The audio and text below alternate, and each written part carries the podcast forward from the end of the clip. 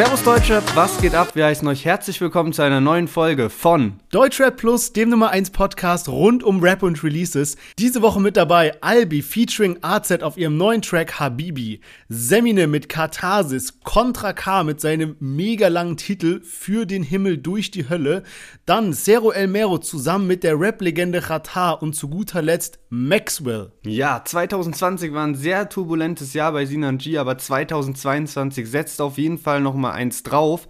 Es sind alte Handyaufnahmen aufgetaucht, die wirklich verstörend sind, viel zu krank, um sie hier am Anfang schon genauer zu beschreiben. Viele Personen im öffentlichen Leben haben sich da auch schon distanziert davon. Im Moment gilt natürlich auch noch die Unschuldsvermutung. Was da genau alles passiert ist, erfahrt ihr bei uns in der Folge. Deswegen würde ich sagen, hören wir uns gleich nach dem Intro wieder.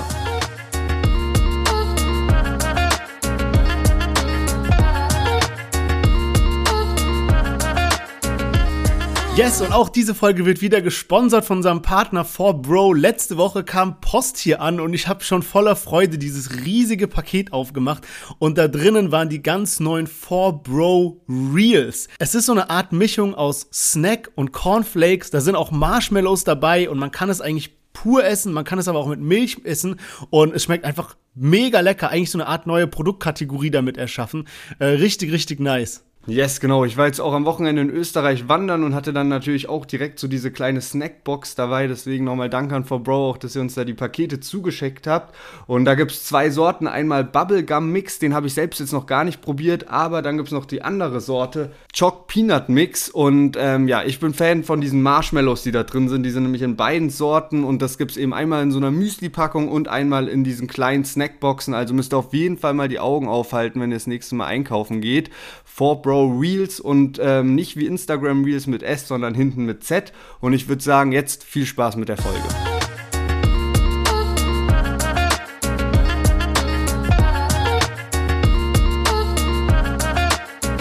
Yes, schön, dass ihr alle wieder eingeschaltet habt und selten war ich so gespannt auf das Chart-Update wie heute.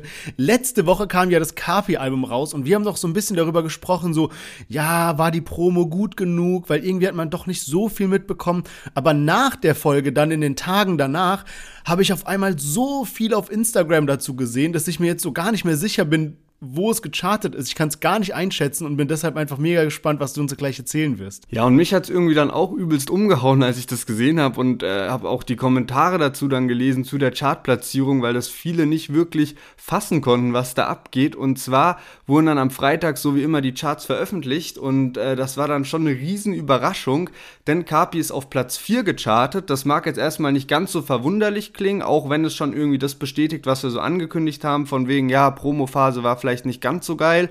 Und ähm, was dann aber so krass war, ist, dass Audio 88 und Yassin, das ist so ein Rap-Duo, die haben so ein paar Fans, denkt man, aber die sind jetzt nicht so, dass die im Mainstream so am Start sind. Wenn man sich mit Deutschrap beschäftigt, kennt man die auch und die haben einen Namen.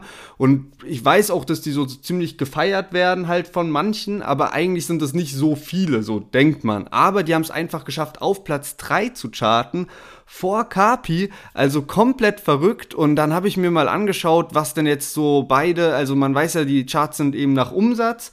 Aber ähm, was da jetzt die Box war, ob das jetzt so eine 100-Euro-Box war und dann haben die halt ihre 5000 Fans und deswegen haben die dann irgendwie mehr Umsatz gemacht oder wie das eben, wie, wie das eben äh, geht, dass die auf Platz 3 gestartet sind. Und ähm, die haben ihr Album halt in allen möglichen Versionen angeboten, also mit verschiedenen äh, Vinyls halt und äh, Box oder nur CD und vieles davon ist auch ausverkauft und die Vinyls hatten dann halt verschiedene Farben und so. Und ja, einiges war davon schon ausverkauft. Aber mich hat's jetzt trotzdem gewundert, weil diese Preise waren eigentlich so bei 25, 35 Euro. Das heißt, da muss es mehr Fans geben von denen, als man eigentlich dachte, als man eigentlich angenommen hat. Und eine krass treue Fanbase, die sich da, wo sich vielleicht dann auch ein Fan einfach alle Editionen geholt hat. Aber ich find's wirklich heftig, weil auf Spotify hat die stärkste, das stärkste Lied von denen hat etwas mehr als 200.000 Streams und äh, Carpis Album, also da hat wahrscheinlich das schlechteste Lied von Carpi, hat jetzt 200.000, hat mehr als 200.000 Streams. Also es ist komplett verrückt, wirklich diese Platzierung und zeigt mal wieder, wie wertvoll das ist, echte Fans zu haben, die dann wirklich in den Laden gehen, das Album kaufen oder eben bestellen. Und ähm, bei Kapi muss dann schon auch einiges schiefgelaufen sein. Also ich kann mir nicht vorstellen, dass jetzt Universal oder auch Bra Musik oder Kapi selbst so richtig zufrieden ist da mit den Verkaufszahlen. Weil wenn man so krasse Streaming-Zahlen hat, wie es ja Kapi eigentlich hat, dann muss man ja trotzdem irgendwie stark charten. So deswegen, also das ist ja auch irgendwie Umsatz und ich kann mich an Rapper erinnern, da wurde die Box nicht gewertet und die haben es trotzdem dann auf Platz 4 geschafft. Das ja. heißt, Kapi, wo die Box gewertet wird, trotzdem nur Platz 4, Riesenüberraschung irgendwie. Ja, Mann, das ist crazy, aber ich finde, das spiegelt eigentlich das wieder, was wir letzte Woche besprochen haben. Ich habe auch zum Beispiel in der letzten Woche auf Spotify sowas entdeckt. Es gibt so Playlisten, die heißen so Deutschrap 2018, Deutschrap 2019 und da sind so diese ganzen alten Brecher drin, so One Night Stand von Carpi und so diese ganzen geilen, feierbaren Lieder. Und da merkt man dann schon so ein bisschen, was man so vermisst, irgendwie, wenn man so diese neueren Nummern teilweise hört. Von daher wirklich ähm, crazy, was da gerade so für ein Wandel stattfindet, irgendwie mit dieser Kritik an den Spotify-Playlisten und dass man sieht, was wahre Fans auch bei zum Beispiel OG Kimo oder sowas auf die Eins gechartet und so, was das wirklich dann äh, charttechnisch ausmacht. Ja, genau. Und dann diese Woche eben auch noch mit in den Charts dabei und was das halt auch nochmal krass widerspiegelt, Fat Tony auf Platz 21 mit seinem Album und Shakusa auf Platz 22. Also Künstler, die man jetzt so im Mainstream gar nicht mehr so krass auf dem Schirm hat, die wir so bei uns im Podcast gar nicht so auf dem Schirm haben, aber die haben halt eine kleine, aber feine Fanbase, die da wirklich dann halt die Alben kaufen und einfach supportet, egal was jetzt der Boxinhalt ist oder sonst was. Und ähm, deswegen, also ich wir haben es letzte Woche schon gesagt, ich glaube, die Promophase war insgesamt nicht gut von Kapi, weil man nicht gecheckt hat, wann kommt jetzt das Album, was sind die Singles zum Album. Das war halt irgendwie alles sehr, sehr schwammig. Trotzdem, was so der, der Vorteil davon noch war, war halt, dass es noch einige Lieder auf dem Album gab, die man halt noch nicht auf dem Schirm hatte, so und ähm, die dann ganz nice waren. Also 2 Gramm Liebe ist so mein Lieblingslied vom neuen Kapi-Album. Aber insgesamt, wir haben auch in unserer Insta-Story nachgefragt, 59% haben auch gesagt, dass eben das äh, neue Album 8 von Kapi das schlechteste ist. Aber damit genug zu Capital Bra und ich würde sagen, wir starten mit den Liedern von dieser Woche durch. Und zwar Albi und AZ haben den Track Habibi rausgebracht. Kriegst keine Antwort. Die einzigen Briefe, die ich schreibe, gehen in den Knast, weil ich weiß, sie lieben meine Zeit. Alles gut, doch die tiefen Wunden ein. Und ich schwör auf alles, Mama, du bist nie wieder allein. Habibi, ich wache auf und ich weiß, dass wir heute wieder alles riskieren. Habibi, schlafe ein mit der Angst, dass wir morgen wieder alles verlieren. Habibi, ja, Ja, Albi hat sich seinen Bruder AZ geschnappt und die beiden haben den Track Habibi rausgebracht. Albi ist ja jetzt auch bei der KMN-Gang, so richtig dazugekommen ist er, als die beiden dann auch ihr gemeinsames äh, Album rausgebracht haben. Und seitdem haben den viele auf dem Schirm. Jetzt kommt sein erstes Soloalbum am 14.04. Meine Straße heißt es. Hatte auch schon zwei Singles jetzt draußen. Jetzt ist die dritte Single zusammen mit AZ. Und ähm, ja, ich glaube, das bedient irgendwie halt viele Fans, so viele KMN-Fans, die sich so AZ und Suna zurückwünschen, weil äh, Albi und AZ ist halt irgendwie auch eine krasse Kombi. Man, ich weiß nicht, im Moment ist er noch so ein bisschen so im Schatten von AZ, würde ich mal behaupten, aber irgendwie ist seine Stimme halt auch noch mal ein bisschen härter und das passt halt so ganz gut. Und ähm, ich muss jetzt sagen, so, die Hook ist schon hardcore hoch, das Autotune. Also schon so, dass es ein bisschen merkwürdig klingt. Ich glaube, ganz so hoch hätte es nicht sein müssen und das Lied hätte ich dann, glaube ich, auch noch mal tausendmal mehr gefeiert. Aber auch so hat es irgendwie was. Ich habe es jetzt erst zwei, dreimal gehört, aber ich glaube, da, das hat noch Potenzial. Ja, mich hat es auch irgendwie gecatcht. Und auch, was du eben angesprochen hast, Albi hat natürlich jetzt so ein bisschen so eine schwierige Position, weil damals, als so der KMN-Hype war, da waren einfach alle im Hype. Und jeder weiß jetzt so durch den Hype, okay, das ist AZ, das ist Suna, das ist Miami Yassin und so weiter. Und natürlich hat es dann jemand wie Albi, der dann danach dazu gekommen ist, viel schwieriger. Aber ich finde, er hat es eigentlich gut gemacht. Ich finde auch das Konzept irgendwie wild, weil zum Beispiel das Video ist nur so aus einem Winkel, wo die beiden auf so einer Couch sitzen, dahinter Goldplatten, in der Mitte ein Bild von ihrem Vater. Das ist einfach so eine, so eine starke Szene und man merkt auch, ich weiß nicht, ich habe mir hier so einen Punkt aufgeschrieben. Ich finde es nice, dass sie so weder Partymusik machen, noch so einen übelsten Depri Deep Talk Rap machen, sondern so das, was ich immer so an KMN so ein bisschen gefeiert habe, so was dazwischen. Es ist so feierbar, aber trotzdem auch hinter die Kulissen, ein bisschen was zur Geschichte von den beiden und so weiter. Und auch irgendwie, keine Ahnung, der eine raucht so ein Joint, während der andere rappt und dann gibt er so dem anderen den Joint und fängt dann an zu rappen im zweiten Part und so. Also es sind so Kleinigkeiten, die irgendwie das Lied geil gemacht haben. Ja, man, safe. Also dieses Videokonzept ist mir auch sehr positiv aufgefallen, weil es eigentlich so simpel ist, aber trotzdem übel ästhetisch rüberkommt und voll passt zu der Stimmung von dem Lied. Also sehr, sehr geil gemacht. Und ähm, ja, AZ hat jetzt mittlerweile eben schon zwei Solo-Singles auch rausgehauen zum Album. Die eine hat sogar 1,4 Millionen Views, die andere 400.000 ist aber immerhin mehr als Nash, der ist ja auch von der KMN gegangen und hat vor sechs Monaten ein Lied rausgebracht. Das hat im Moment nur 350.000, also man merkt auf jeden Fall, dass da schon mehr Interesse an Albi auf jeden Fall dran ist. Und ähm, ja, das Lied mit AZ hat jetzt nach den paar Tagen schon fast eine halbe Million auf YouTube. Also ähm, ist, glaube ich, ein guter Feature-Partner und ich bin mal gespannt, was da jetzt noch so auf dem Album drauf ist. Also wen er sich irgendwie noch so geschnappt hat. Und bin natürlich auch gespannt, weil wir vorhin so viel über Chartplatzierungen gesprochen haben, wie das Album von Albi chartet, weil zusammen mit AZ haben die ja Fast Life 2 rausgebracht und äh, das ist äh, ziemlich gut abgegangen und am Ende in den Top 3 gewesen. Also ähm, mal schauen. Bin ich gespannt. Ja, man, safe, da bin ich auch gespannt. Ich würde sagen, wir kommen zu unserer nächsten Künstlerin und zwar Semine. Die hatten wir nur ein einziges Mal dabei und zwar auf dem Track zusammen mit Asche. Dieses Mal als Solo-Track am Start und zwar mit ihrem neuen Song Katharsis. Gedanken, die mir nur Angst machen.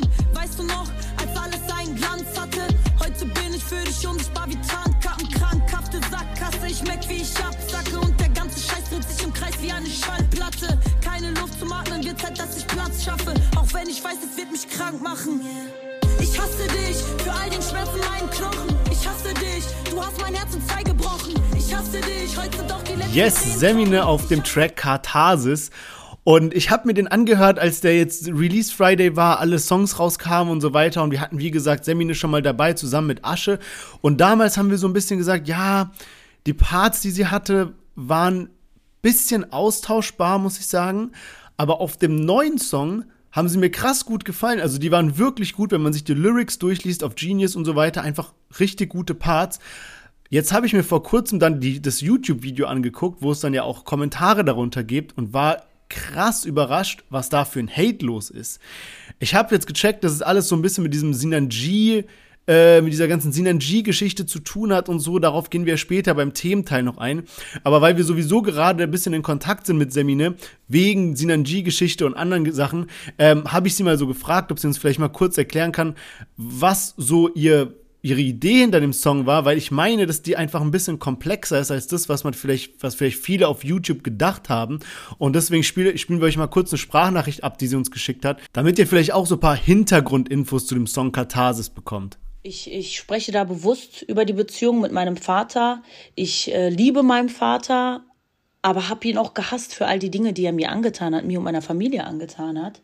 Und ich finde, es ist halt sehr, sehr wichtig, dass man irgendwann mal, auch wenn man dennoch trotzdem voller Groll ist, äh, dem Menschen, äh, der dir gegenübersteht, der dich verletzt hat, auch verzeihen kann, weil nur dann ist es für dich selbst äh, ähm, eine Erleichterung und auch ein Weg, das zu verarbeiten. Ja, danke an Semine für diese Hintergrundinfos, ähm, weil ich habe auch schon in YouTube-Kommentaren auch ein bisschen gelesen, dass eben so manche schon denken, ja, der Track richtet sich an Asche und so, deswegen mit der Sprachmemo hat Semine auf jeden Fall bisschen aufgeklärt was es damit auf sich hat. Und ja, Sherwin, du hast gerade auch schon diesen Hate angesprochen, der jetzt gerade bei dem Song abgeht. Das hängt natürlich alles irgendwie mit Sinan G zusammen, wo sich eben Semine geäußert hat. Und im Zuge dessen wurden jetzt bei Semine auch Insta-Follower hinzugekauft, also einen Move, den wir auch so besprochen haben. Früher war das so, dass man sich selbst die gekauft hat. Mittlerweile probieren dann andere Leute einem zu schaden, indem sie da ähm, Follower hinzukaufen. Und auch bei dem aktuellen Video Katharsis sieht man das eben, dass da die YouTube-Likes höher sind als die Aufrufe. Also könnte man vielleicht auch davon ausgehen, dass da jemand gekauft hat und Semine damit schaden wollte. Ja, das checke ich aber auch nicht, weil für meine Wahrnehmung müsste das eigentlich so ein technischer Fehler von YouTube sein, dass man mehr Likes als Views haben kann, so wie wenn ich irgendwie keine Ahnung, so die Bank verarsche und auf einmal mehr Geld habe als davor oder keine Ahnung was, weißt du, so an sich muss ja Views größer gleich Likes sein, so per System, weil anders weiß ich nicht, wie man sich da irgendwie, da muss man sich ja irgendwie eingehackt haben und so. Aber das mit diesen Fake-Followern ist echt wild. Ich war vor paar Tagen zufällig mal auf Animus Profil, weil der ja irgendwie jetzt angekündigt hat, dass er keinen ähm, Rap mehr machen will oder so halb angekündigt hat und bin da irgendwie so auf die Follower gegangen und normal sind die Follower ja immer von neu nach alt sortiert. Also wenn man bei Instagram bei jemandem auf Follower geht, sieht man die neuesten Follower zuerst. Und das waren nur Fake-Follower durch die Bank weg. Das waren so wirklich so indische Profile, die so gar, gar nichts mit Deutschrap zu tun hatten, aber alle davon, alle. Und ich check das nicht. Also, das war doch so diese Geschichte, dass Animus so Fake-Follower bekommen hat, war ja so vor einer ganzen Weile und dass immer noch der Großteil seiner neuen Follower fake sind. Also, ich, ich check das Game nicht. Also, keine Ahnung, wie es dazu gekommen ist.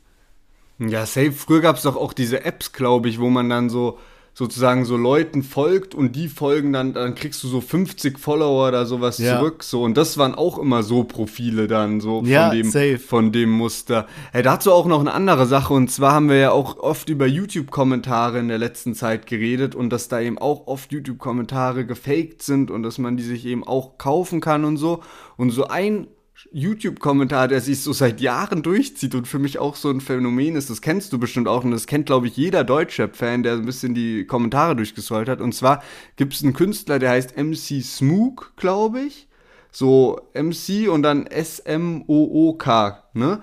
Und seit Jahren ist es so, dass unter Deutschrap-Videos dann sowas steht wie von wegen, ja, dein Lied ist sehr, sehr nice, fast genauso nice wie das Lied bla bla bla von MC Smook. Und solche Kommentare in dem Stil, ich glaube auch bei Contra K, zu dem wir jetzt kommen, ist auch so ein Kommentar ja, drunter. Was Eben damit so von wegen? Was ist dieses MC Smook? Ich, ich weiß es, der, ich weiß nicht, wie das sein kann, dass seit fünf Jahren solche Bots da sind. Das ist richtig crazy. Ich war neulich, habe ich mir ähm, eine Zusammenfassung von Real Madrid gegen Paris Saint-Germain, Champions League Fußball angeschaut auf YouTube. Dann gehst du durch die Kommentare, dann kommt da auch so ein MC Smook-Kommentar. So, ich verstehe das nicht. Gibt der seit fünf Jahren Geld dafür aus oder was ist das? Hä, ich dachte die ganze Zeit, MC Smook ist so ein bisschen wie diese Rapper, die wir vorhin erwähnt haben, so dieses Audio 88 und Yassin, die man so eigentlich nicht kennt, aber so voll die stabile Fanbase haben. Aber vielleicht ist auch nur so ein Running Gag. Hä, ich muss das jetzt kurz googeln. Das ist safe, also safe safe ein Running Gag, glaube ich. Ich glaube, der ist so. Ich habe mir mal irgendwann dann so ein Lied angeguckt,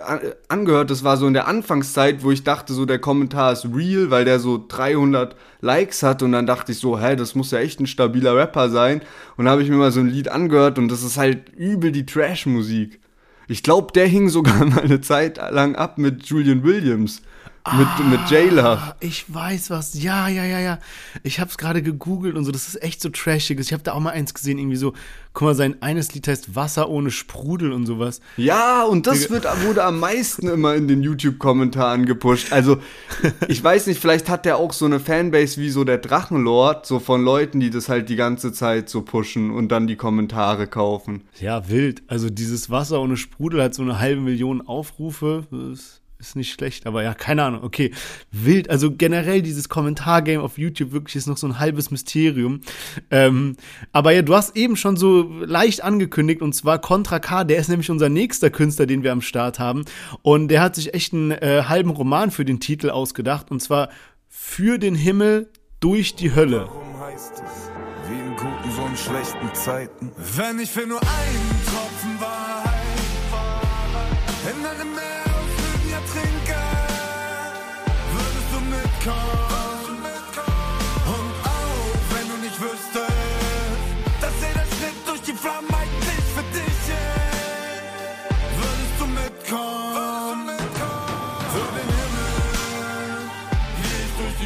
Yes, Contra K führt den Himmel durch die Hölle und mit dem Song hat er wirklich gut abgeräumt. Platz 2 in den Trends hinter immer noch Rammstein. Die sind einfach seit letzter Woche immer noch auf der 1, haben jetzt über 10 Millionen Views. Letzte Woche habe ich es ja schon angesprochen. Bisschen verstörendes Video. Äh, sollte man sich auf jeden Fall mal angucken. Ist wirklich so, ja, sehr, sehr, sehr sonderbar, aber nicht schlecht gemacht. Aber ja, Contra K Platz 2 in den Trends. Und hey, für mich ist so ein krasses Mysterium. Also ich muss sagen, als wir den Podcast begonnen haben, haben wir immer gesagt, wir sagen unsere ehrliche Meinung. Meine ehrliche Meinung zu Contra K und auch zum jetzigen Lied ist einfach, Ich finde, das Video ist krass. Der Vibe, den er damit aufbaut, ist top. Der zündet sich da selber an und er hat das so wirklich gemacht. Das hat man auf Insta gesehen. Der hat wirklich sich irgendwie selbst in Brand gesteckt für das Video. Die Person ist krass. Der ist ein korrekter Typ. Der setzt sich für Tierschutz ein. Irgendwie protzt nicht rum, ist nicht frauenfeindlich, gar nichts. Alles top. Wirklich perfekter Rapper. Das Einzige, was mir einfach nicht reingeht, ist so, sind so die Lines, einfach die Parts. Ich check das nicht. Das ist für mich halt, es gab damals immer diesen Running Gag von wegen so, ja, Glückskeks, Lines und sowas. Aber es ist, ich kann mir das nicht wegdenken, wenn ich das höre. Es ist einfach für mich, es sind so gute Laune-Sprüche und Weisheiten aneinandergereiht keine Ahnung, ich möchte hier niemanden auf die Füße treten oder so, weil wir lassen uns ja wie beispielsweise Samra etc. gerne mal eines Besseren belehren, aber ich kann das irgendwie seit Jahren bei mir nicht abschalten. Und ich habe mir jetzt zum Beispiel mal hier den Anfang von Part 2 aufgeschrieben, also wirklich so Refrain endet und dann fängt dieser Part 2 an, wo ja eigentlich immer ein starker Anfangspart kommt und sowas. Und da rappt der wirf mich den Hunden zum Fraß vor, wirklich alles kein Problem, wenn es das ist, was du fühlst. Nimm ruhig den allerersten Stein, den du findest, aber wirf ihn auch mit Herz oder stell dich zu mir. Und wer jetzt aufgepasst hat, hat gemerkt, dass sich da einfach nichts gereimt hat. Nichts. Ich habe es mir angeguckt, es reimt sich kein einziges Wort auf das andere. Nicht mal der halbe Satz auf den nächsten halben Satz oder so. Es reimt sich nichts, weißt du. Und deswegen kann ich einfach von meinem innersten Herzen als Deutschrap-Fan nicht sagen, dass ich das feier, was die Parts angeht. Ähm, ja, sorry für diesen äh, krass ausschweifenden Monolog, aber wir haben gesagt, immer ehrliche Meinung hier im Podcast. An diesem Tisch wird nicht gelogen. ja, und es ist trotzdem verrückt halt irgendwie, wie es so quasi zwei Lager gibt. Also weil ich so viele Leute kenne, die ähm, die Meinung vertreten, die du gerade so ausgesprochen hast und wo ich auch eher so dazugehöre. Und es dann auf der anderen Seite so viele Leute gibt, die eben in den YouTube-Kommentaren sagen, uff, kranke Lines und ey, das holt mich komplett ab. Und ich kann das auch irgendwo auch wiederum nachvollziehen, weil Contra hat auch neulich ein Lied gehabt, das hieß Social Media.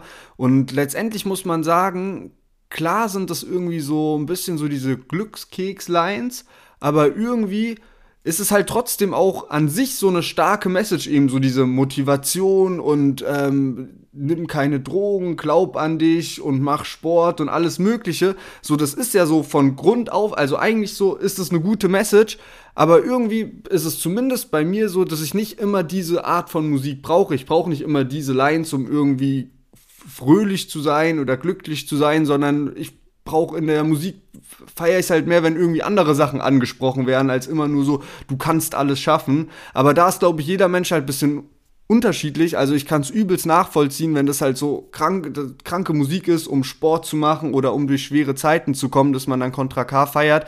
Es gibt so viele Leute, die Contra Ks Stimme so krass finden und dann gibt es so viele Leute, die die Stimme überhaupt nicht feiern können. So ist es halt irgendwie ähm, mit Musik. Da scheiden sich halt, also das ist halt einfach unterschiedlicher Geschmack und ich find's trotzdem krass so, weil neulich haben Carpi und Contra Khan ein Lied rausgebracht, dieses No Wars und äh, das ging mir tatsächlich ganz gut rein und Contra K auch ein Lied mal mit Samra, das habe ich echt gefeiert, also es ist nicht so, dass die Musik mich so gar nicht abholt, aber so der Großteil, ja, catcht mich einfach nicht so. Ja, und man muss ja auch dazu sagen, also das sollte jetzt gar kein Hate sein, sondern nur so kurze Erklärung, wie, wie, wie ich halt den Song für mich so persönlich einschätze.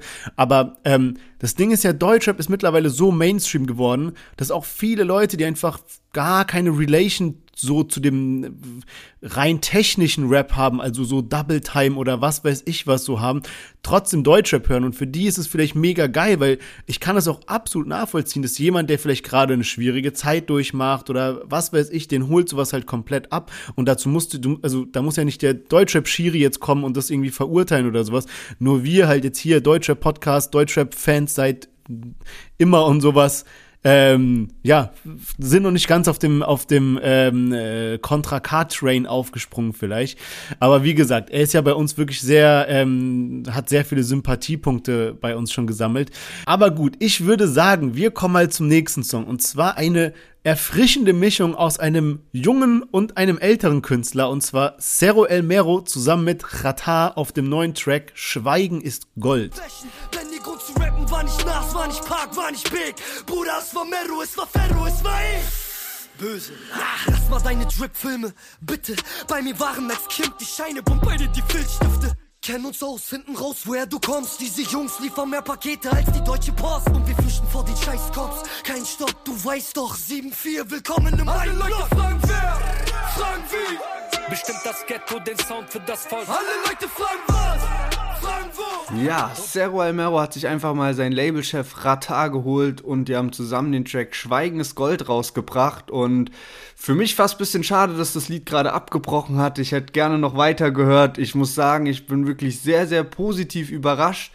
Cerro El Mero habe ich früher immer irgendwie ziemlich gehatet, so, habe ihn so als Künstler nicht so krass gefeiert, die Lieder nicht so, seine Attitude auch nicht so krass und konnte damit irgendwie nicht so viel anfangen. Und dann habe ich letztens, äh, hatten wir ihn schon mal mit einem Solo-Lied im Podcast und da habe ich mir auch ein Interview reingezogen, wo er, wo er überraschend sympathisch auf mich auch gewirkt hat. Aber jetzt mal unabhängig davon, ich muss sagen, das Lied ist wirklich, wirklich krass. So, er rappt das nix mit Autotune oder sonst was, sondern einfach straighter Rap, krasser Flow, irgendwie ein geiler Vibe, geiler Beat dabei. Cerro Almero, der Part finde ich auch stärker als Ratars Part und auch Ratar hat einen niceen Part abgeliefert, muss man ganz klar sagen. Aber Cerro Almero hat mich da übelst überzeugt und auch ähm, diese Line, da werden sich vielleicht jetzt irgendwelche, ähm, wer jetzt Hip-Hop seit 20 Jahren feiert und nichts mit ähm, den ganzen Meros anfangen kann, wird sich über die Line vielleicht aufregen, aber er hat schon irgendwie so ein bisschen recht mit dieser Line, denn ihr Grund zu rappen war nicht Nas, war nicht äh, Pack war nicht Biggie, so, äh, es waren Mero, Ferro und ich. So, klar, das war jetzt, die sind nicht der Grund, warum es Deutschrap gibt, aber die waren diese Rapper, die dann plötzlich vor zwei, drei Jahren mit Handyvideos kamen und einfach so auf Instagram Welle gemacht haben, von der Straße gesigned wurden. Und jetzt gibt's da eine Generation, die will eben genau das Gleiche schaffen. Die wollen auch genauso wegen Handyvideos auf Instagram plötzlich von Chata entdeckt werden und auch gesi gesigned werden. So, das ist halt äh, andere Generation, anderes Feeling, aber da gibt's so viele Kids, die genau dem hinterher eifern und auch so easy in Anführungszeichen schaffen wollen, wie die es eben geschafft haben. Und ähm, das muss man einfach mal äh, so sagen. Natürlich war früher, die Gründe waren dann eben Tupac und Biggie und sowas, aber jetzt eben so für eine kleine Generation sind es eben auch so Meros, Ferros und Cerro El Meros. Und an der Stelle natürlich auch krass, dass ähm, man weiß ja, dass Mero also nicht der, nicht äh, den, den wir jetzt auf dem Track haben, sondern äh, Mero aus Rüsselsheim, der war ja auch bei Ratar gesigned und da gibt es ja jetzt ein paar Spannungen, seitdem der das Label verlassen hat. Deswegen jetzt auch krass, dass Cerro El Mero so Props gibt an der Stelle und ähm, da Mero aus Rüsselsheim auch nicht vergisst. Also sehr, sehr verwirrend natürlich auch mit diesen ganzen ähnlichen Namen. ja, das frage ich mich sowieso, wie es da zu den Namen gekommen ist mit Seruel Mero, Ferro, Mero und so weiter. Ähm, aber du hast auf jeden Fall recht und ich meine, da gehört definitiv Talent dazu. Und was ich auch gut finde, die ersten Songs von Zero El Mero, die konnte ich mir irgendwie so gar nicht geben, weil die waren so ein bisschen Party gemixt mit so einem ich weiß nicht, so Oriental Sing-Sang, wenn man die Stimme immer so, so du weißt was, ich meine, ich kann es gar nicht anders wiedergeben, aber wenn man es so ein bisschen so ausleiern lässt und so, was ja, weiß ich, also habe ich einfach nicht so gefühlt. Und dass er jetzt einfach so straight rappt, der macht auch Social Media gut, weißt du, die haben so ein Video gemacht, wo die beiden in so einer G-Klasse hocken und dann so Rata rein rappt und er rein rappt und sowas. Weißt du, der macht schon gut Welle, Part war krass. Ich habe mir so aufgeschrieben, dass ich den Part gut fand, aber Khatar hat mich noch so einen Tick glücklicher gemacht.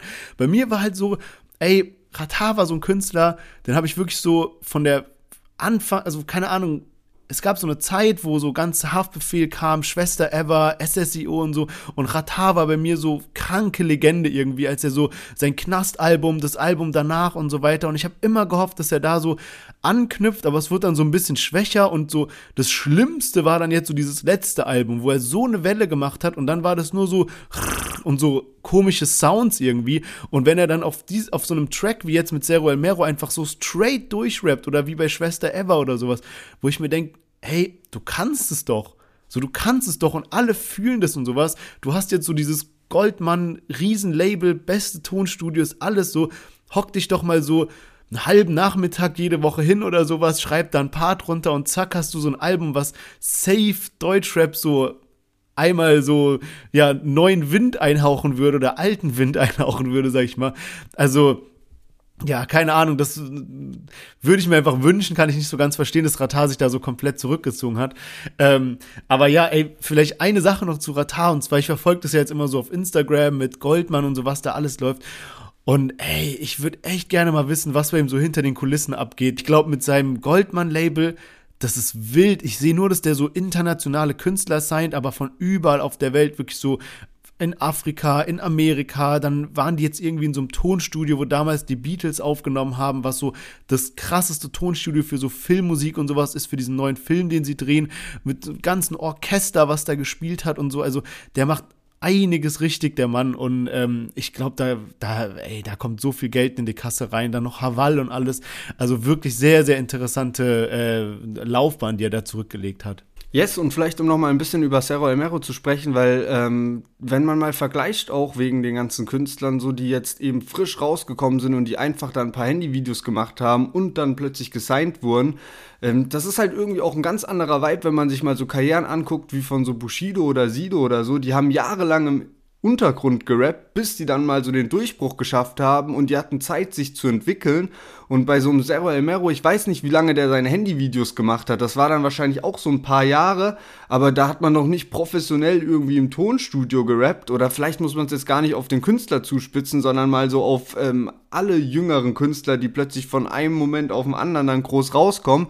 Und ähm, deswegen, dann dauert es natürlich auch ein bisschen. Und klar, man kommt mittlerweile auch vielleicht mit äh, schwächerer Musik auch einfach mal durch und kann plötzlich Streaming-Erfolge äh, erzielen, weil man sich eben nicht mehr so unbedingt so krass beweisen muss, sondern mit schon mit einfachen Methoden einfach Aufmerksamkeit auf sich ziehen kann und dann braucht man nur einen krassen Beat und plötzlich ist man in einer Playlist drin. Aber ähm, deswegen kann es eben auch gut sein, dass Zero Mero eben jetzt so eine ganz normale Entwicklung durchmacht, wie das eben mal irgendwann ein Bushido oder ein Sido oder auch ein Kratar oder sowas gemacht haben und äh, dass die gute Musik sozusagen oder die Musik, die dann äh, qualitativ wertvoller ist, eben erst jetzt kommt, nachdem man eben diese ganzen Schritte durchgegangen ist. Also ich bin da echt gespannt, was da jetzt am Start ist. Ich denke mal, dass da jetzt auch demnächst ein Album kommt. Auf dem Lied jetzt mit Rata hat er ja leider, ähm, war das nur ein Lyric-Video, was sie rausgebracht haben, aber mal gucken, was da jetzt so abgeht und ähm, ob die nächsten Singles auch so straighter Rap werden wie jetzt. Ich würde mich auf jeden Fall freuen. Aber glaubst du, jetzt nach deiner Ansprache, dass so Zero El Mero so nächster Mero werden kann, sage ich mal. Also, dass sein Hype jetzt gerade erst so losgeht, weil ich habe gesehen, Mero ist, glaube ich, bei so, ey, so zwei, drei Millionen monatlichen Hörern und Zero El Mero bei 10% davon, sage ich mal, so 300.000 oder sowas. Und also Mero ist jetzt gerade nicht ganz so der Hype los, das heißt, da ist ja noch viel Luft nach oben, sag ich mal. Ja, safe. Also ich denke, das ist, also das ist halt so ein bisschen das Schwierige. Ich glaube ehrlich gesagt, der Hype war jetzt schon vorbei, weil der so am Start war, aber ähm, im Moment ist es, oder mittlerweile ist es halt voll oft so, habe ich das Gefühl, dass Hype nicht unbedingt die Zeit ist, wo die Künstler am stärksten sind von ihrer Karriere, weil sie eben so plötzlich von 0 auf 100 am Start sind und dann ist der Hype da. Das war jetzt egal, ob Zero El Mero oder auch Mero, war das so. Jetzt hat man das Gefühl, die bringen Texte mit Tiefe weil die ein bisschen erwachsener geworden sind, aber der Hype ist halt weg. Oder auch bei einem Enno zum Beispiel, so, da ist der Hype gefühlt auch irgendwie schon, oder der große Hype ist weg. Jetzt bringt er plötzlich Texte, die wir auch im, im, im Podcast feiern. Aber das ist, das ist stark, so, und da gefällt uns da, die, die Lyrics gefallen uns gut, aber ähm, an sich kriegt es nicht mehr so viel Aufmerksamkeit. Deswegen, das ist halt alles irgendwie ein bisschen verschobener und man kann gefühlt mit schlechter Musik viel, viel mehr Geld machen als mit guter Musik. Aber gut, dann zum letzten Künstler von heute und zwar Maxwell ist am Start von der 187 Straßenbande. Wir hatten letzte Woche schon Alex dabei. Jetzt kommt Maxwell um die Ecke mit Diskothek und das ist Partylied pur.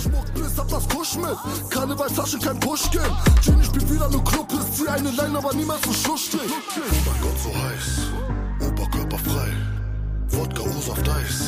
Und ein bisschen E. Sonnenbrille sitzt. Roll mir noch ein Spliff. Models nehme ich mit in die Diskothek. Ballern den Shit vom E, feier bis das Licht angeht. Baby, ich bin schizophren, nein, du hast mich nicht gesehen. Yes, Maxwell mit Diskothek. Letzte Woche hast du es noch so ausgerechnet, dass ja jetzt drei Alben von 187 auf einen Schlag kommen und dann noch so, so und so viele Songs sollten davor noch rauskommen. Das heißt, jede Woche müssten wir jetzt einen 187-Song erwarten. Und du hast recht gehabt, jetzt erste Woche nach Alex direkt Maxwell released, also nächste Woche können wir vielleicht Saphir erwarten. Ähm, yes, was sagst du zu dem Teil? Ja, heftiges Lied. Ey, es ist einfach wirklich krass, weil genauso wünsche ich mir, glaube ich, Maxwell. Das ist so die, also das ist so der Style, mit dem er so am meisten Erfolg haben kann, meiner Meinung nach, und der ihm halt auch am besten steht. Also ich habe dieses ganze ähm, Obststand 1 und Obststand 2 auch nie so krass gefühlt irgendwie. Ich fand, Maxwell und Alex passen gar nicht so gut zueinander. Ich glaube, Alex und Jizzes wäre irgendwie so die viel krassere Ko äh, und dann vielleicht eher so Maxwell und Bones zusammen, weil die beide eben diesen Party-Flavor bringen können. Aber ja, allgemein muss ich sagen, ist halt so dieses ganze Party-Ding steht Maxwell, finde ich, so am besten und deswegen krasse Single. Ich bin gespannt. Also ich glaube, das ist was, was halt in den Clubs auf und ablaufen wird. Und ähm, ähnlich wie halt damals Safari ist das halt irgendwie ein brutales Ding. Ja, man, safe. Bei dem sind halt alle Songs so keine Ahnung, du musst den nur so anspielen und jeder dreht irgendwie komplett durch, also so richtige Legendentracks. Und ähm, man nimmt es ihm halt auch ab. Also es ist einfach der Künstler, der so ein bisschen, der der ganzen 187 Straßenbande so diesen Party-Flavor einhaucht. Also ähm, wirklich geiles Teil. Ich muss sagen, Beat, ich, äh, geiles Lied. Ich habe so beim ersten Mal gehört und dachte so, hm, irgendwie also jetzt nicht falsch verstehen, ich finde den Song krass. Ich sag nur so, erste Woche habe ich ihn so ein bisschen so gehört und dachte so, der kommt mir so rein vom Beat her und vom Songaufbau her so ein bisschen billiger vor als andere 187 Songs, wenn man das jetzt mal vergleicht mit so Tilly Dean Weg oder sowas, was so krass der komplexe Beat war und bevor das Lied losgeht, wird noch irgendwas gesagt und bla bla. Da war das hier so, der Beat geht los, zack, zack, zack, wird gerappt, es gab so keine wie heißt es so, Bridge oder so, sondern es gab so ein Part und zack geht direkt der Refrain los und so. Also es war irgendwie nicht so ein komplexer Song, sondern so relativ simpel gehalten, aber ich konnte mich auch nicht dagegen wehren, den dann irgendwie nach paar, nach paar Tagen komplett abzufeiern.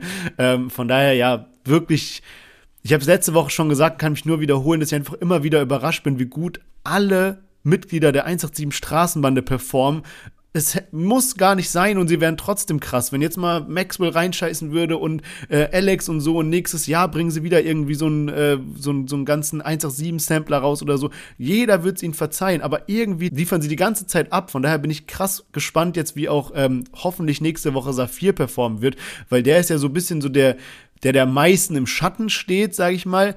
Aber bei uns beiden kommt der eigentlich immer geil an, wenn der so Solo-Tracks released. Ja, genau, wir können auf jeden Fall immer gute Vergleiche ziehen. So auch jetzt schon mal so ein erster Vergleich und zwar bei äh, Streaming Fakten Deutschrap, unserem Bro, kann man ja auf Instagram mal so sehen, okay, wie viel Streams hat dann der Künstler an seinem ersten Tag gemacht. Und Alex hat mit seinem Track Wasabi Gang auf jeden Fall 320.000 Streams am ersten Tag gehabt und Maxwell stand nach dem ersten Tag so bei 300.000 Streams. Mal gucken, wie das so nach einer Woche aussieht. Ich meine, Maxwell hat mit seinem Lied auf jeden Fall eben, ja, Partylied, so das kommt halt dann eher in die Playlisten, also mal abwarten, mal schauen und mal gucken, wann dann Saphir mit seiner ersten Single rumkommt und ich würde sagen, jetzt können wir ein kleines Fazit machen. Yes, ich freue mich übrigens auch schon auf ein kleines Fazit, wenn Saphir released hat und wir dann mal so die drei Songs miteinander äh, vergleichen können.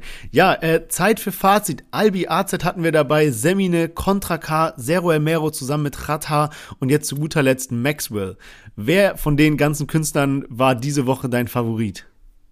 Also ich glaube, das Lied von Maxwell werde ich am häufigsten hören wahrscheinlich. AZ und Albi hat für mich noch so einen Liedcharakter. Das könnte so sein, dass das Lied vielleicht irgendwann doch übelst durchstartet bei mir und ich das auf Dauerschleife pumpt. Da muss ich mal abwarten, bin ich sehr gespannt, ob das kommen wird oder nicht. Und Zero Elmero und Rata haben mich halt an sich am meisten überzeugt. Und das ist halt auch wieder so dieser Punkt. Die haben eigentlich den krassesten Rap abgeliefert diese Woche, aber man ist halt selbst auch so getrimmt auf so melodische Sachen und so und weiß, dass man das irgendwie dann doch häufiger hören wird oder zumindest ist es bei mir so. Aber eigentlich haben so an sich am meisten abgeliefert Zero Elmero und Rata mit Schweigendes Gold. Wie sieht's bei dir aus? Ja, man, da muss ich mich auch anschließen. Also bei mir ist genauso, dass quasi so Maxwell und Zero Elmero Rata sind so bei mir irgendwie auf einer Stufe aktuell. Und normal, also wir hatten schon öfter Albi und AZ mit dem Podcast und immer so ganz gut abgeschnitten, aber ich habe die dann wirklich nie privat so krass gehört. Aber der Song hat irgendwas, das ich so wenn ich so meine Spotify-Playlist durchgucke, dann so, ah komm, Albi AZ kann man sich jetzt mal geben. So irgendwas hat dieser Song, dass er mich nicht in Ruhe lässt. Von daher, ja, kann sich auch noch zu einem äh, Banger entwickeln. Ähm, an der Stelle, ihr wisst es, wie immer, tut uns den Gefallen, einmal kurz auf Folgen klicken, das unterstützt uns dabei, weiter den Podcast für euch regelmäßig zu produzieren. Gebt fünf Sterne, erzählt es euren Freunden, postet es in eure Insta-Story, macht ein bisschen Welle, das würde uns auf jeden Fall freuen. Ähm, yes, Themen beziehungsweise Thema. Es gibt diese Woche nur eins, weil das so so, so, so groß ist und so laut und so präsent einfach. Sinan G. Ähm, Jo, was ist passiert? Also, Sinan G war jetzt die letzten Wochen schon äh, häufiger hier Thema im Podcast, weil er jetzt diesen Beef mit Bösemann hatte. Dann haben die sich auch tatsächlich darauf geeinigt, einen Boxkampf zu veranstalten.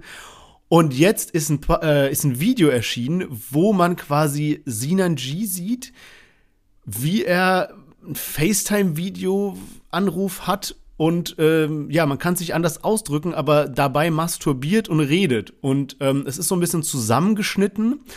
Ähm, aber er sagt halt so Sachen wie so, ja, hol mal jetzt die Kleine vor die Kamera, die weiß doch eh nicht, was abgeht, die ist kein Kind mehr und bla bla. Und es sind halt so, es ist halt krass verstörend. Also, äh, was jetzt im Raum steht, ist einfach der Vorwurf auf so Pädophilie. Und ich muss an der Stelle ganz klar sagen, so, wir sind hier ein, auch irgendwo so ein Nachrichtenformat, ja. Wir haben da keine Meinung, wir würden es niemals anmaßen, irgendwie uns auf eine Seite zu schlagen, egal was für ein Thema das ist, weil wir müssen einfach darauf warten, wie die Sache ausgeht. Da wurden jetzt rechtliche Schritte eingeleitet und so weiter. Das wird alles aufgeklärt. Das Thema ist riesengroß und wir werden jetzt hier uns ja keine Vermutungen oder sowas äußern. Ja, Punkt aus Ende. Trotzdem krasse Geschichte einfach, was da abgeht. Ähm, es ist dann noch was aufgetaucht, so wenn wer unsere Instagram-Story verfolgt hat, da war so ein Video, wo sich Sinan G irgendwie so im so im Knast massieren lässt. Also er sagt selber so, yo, ich bin im Knast und ähm, er lässt sich da massieren und sagt dann zu dem Typen so, irgendwie massier mal besser die Schulter, halt deine Fresse und bla bla. Und anscheinend hat er dann, oder es wurde auch vermutet, dass er da irgendwie ältere Mithäftlinge dazu gezwungen hat, ihn zu massieren. Und es ist einfach gerade so die Kacke am Dampfen rund um Sinan G. Der Boxkampf wurde jetzt abgesagt und es ist einfach, äh, ja, einfach ein Riesentrauerspiel. Also, da fehlen einem echt die Worte. Ja, es ist echt wild irgendwie auch in was für einer kurzen Zeit das abgeht, vor allem weil man so dachte, so ja, Sinanji ist gerade auch auf so einem ganz guten Weg, was so seine Karriere angeht. Und ähm, wir hatten es eingangs im Intro auch schon erwähnt, 2020 war schon mal ein echt schwieriges Jahr für Sinanji, wo eben auch schon mal Videos aus der Badewanne geleakt wurden und ähm, alles Mögliche. Es gab rund, richtig viel Trubel um Sinanji in dem Jahr und eben auch sehr viele Skandale. Und äh, man dachte eigentlich, er hat so sein Leben so ein bisschen geordnet und jetzt kommen eben solche Videos raus. Die Nanji hat dann selbst auch ein Statement gemacht, ähm, wo er eben auch so äh, gesagt hat, dass Leute ihm da halt was Schlechtes wollen, jetzt wo es bei ihm ein bisschen besser läuft. Und ähm, ja, auch Manuelsen, mit dem er ja da Videostreams und alles äh, am Start hat und die die ganze Zeit irgendwie live am Stream sind, Sachen kommentieren, Videos machen, was eben auch ganz gut so lief. Und ähm, auch Manuelsen hat sich jetzt dazu eben positioniert und hat da ein Statement rausgehauen und gesagt, dass das halt schon alles sehr, sehr krass ist. Er will jetzt auch nicht zu früh urteilen, sondern eben abwarten, was da jetzt passiert so, ob das irgendwie geklärt werden kann. Ähm, und äh, was da eben abgeht rund um Sinanji, ob das jetzt nur so zusammengeschnitten wurde oder nicht. Aber Fakt ist, und das bleibt, äh, sagt eben auch Manuelsen so, ist, dass es halt schon so oder so, egal ob das jetzt zusammengeschnitten ist oder nicht, und ob das jetzt ähm, wirklich äh, pädophil war oder ob das eben so war von wegen so, ja, die Kleine jetzt in Bezug auf ähm, irgendeine Frau so, ähm, dass es halt einfach irgendwie trotzdem verstörend ist. Also so oder so. Das eine ist schlimm und das andere halt nicht ganz so schlimm, aber man muss eben auch sagen, Unschuldsvermutung gilt.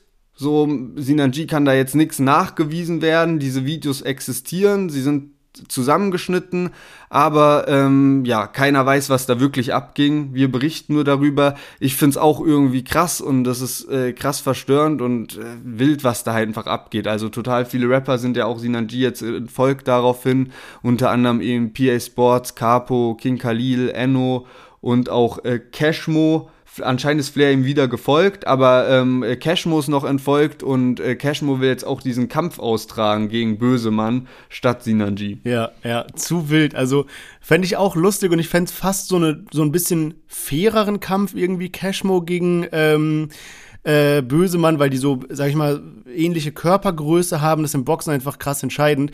Ähm, ich weiß nicht, ob es wirklich dazu kommt, aber äh, wäre schon eine wilde Geschichte. Aber so, nochmal auf dieses Thema zurückzukommen, ich check halt auch irgendwie nicht so ganz, warum man als prominente Person so vor der Kamera sich einen runterholen muss. Weißt du, also das ist halt, als Rapper ist es halt so rufschädigend und keine Ahnung zu sowas, mu sowas muss man halt einfach nicht machen, weißt du. Äh, ja, also ich check das so, also ich check sowieso nicht, warum man das machen muss. Aber ich glaube, wenn du eine Person des öffentlichen Lebens bist, dann muss dir doch auch klar sein, wie gefährlich das dann noch zusätzlich ist. Ich meine, jeder soll machen, wie er will, halt so, aber dann muss dir doch klar sein, dass wenn du dir vor der Kamera einen runterholst, dass das halt einfach übelst dämlich ist, weil wenn das halt mal dann, also und wenn dann andere Leute das filmen, dass das dann halt irgendwann rauskommt, das ist ja eigentlich liegt da auf der Hand so. Aber ja, also egal wie pervers das halt ist, hoffen wir mal für Sinan G, dass es sich nur darum handelt und eben äh, nicht um Pädophilie, weil ja, also wirklich krank, was, was bei solchen Leuten abgeht und das sollte dann auch dementsprechend verurteilt werden, wenn es eben wirklich ähm, äh, sich darum handelt. Wie gesagt, bis dahin gilt die Unschuldsvermutung. Wir werden schauen, was da jetzt passiert in den nächsten Tagen. In den letzten zwei Tagen ist da schon alles äh, wirklich äh, sehr viel. Die Ereignisse haben sich wirklich überschlagen. Und mal gucken, wie, das, wie die ganze Geschichte weitergeht und ausgeht. Ja, hast du gut zusammengefasst. Ähm, yes, äh, wirklich äh, crazy, was gerade abgeht. Bin mal gespannt, was wir die nächsten Wochen so berichten werden. Von daher, ähm, ja, vielen Dank, dass ihr bis dahin dran geblieben seid. Äh, Folge hat mir trotz des bisschen verrückten Themas sehr viel Spaß gemacht. Und wir hören uns wie immer nächste Woche Montag. Macht's gut. Bis dahin. Ciao, ciao.